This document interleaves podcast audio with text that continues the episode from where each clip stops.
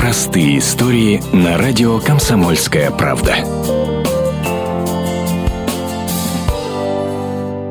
Родные 79-летней Феодосии Габазовой до сих пор не верят, что видят бабушку живой и здоровой. Двое суток прошли как в кошмарном сне. Пенсионерка бесследно пропала на севере Иркутской области. Исчезла прямо с дачи. Дочь пожилой женщины Елена сразу забила тревогу. А когда на улице поднялась метель, испугалась не на шутку. Феодосию Васильевну искали полсотни человек, но все безрезультатно. Каково же было удивление стражи порядка, когда через два дня бабушка сама пришла в дежурную часть. Сотрудница полиции Елена Лобанчикова тут же поспешила обрадовать родных. Позвонил водитель такси и сообщил, что на лесовозной дороге в районе поселка Шандорожный он обнаружил разыскиваемую Феодосию Васильевну Габазову.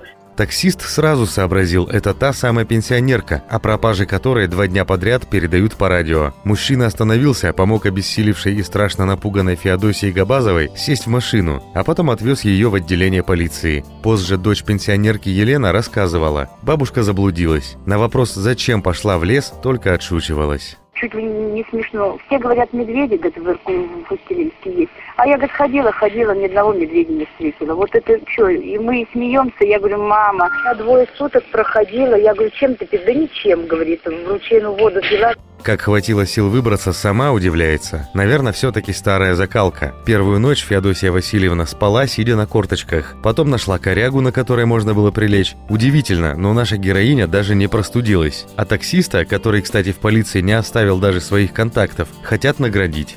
Простые истории на радио «Комсомольская правда».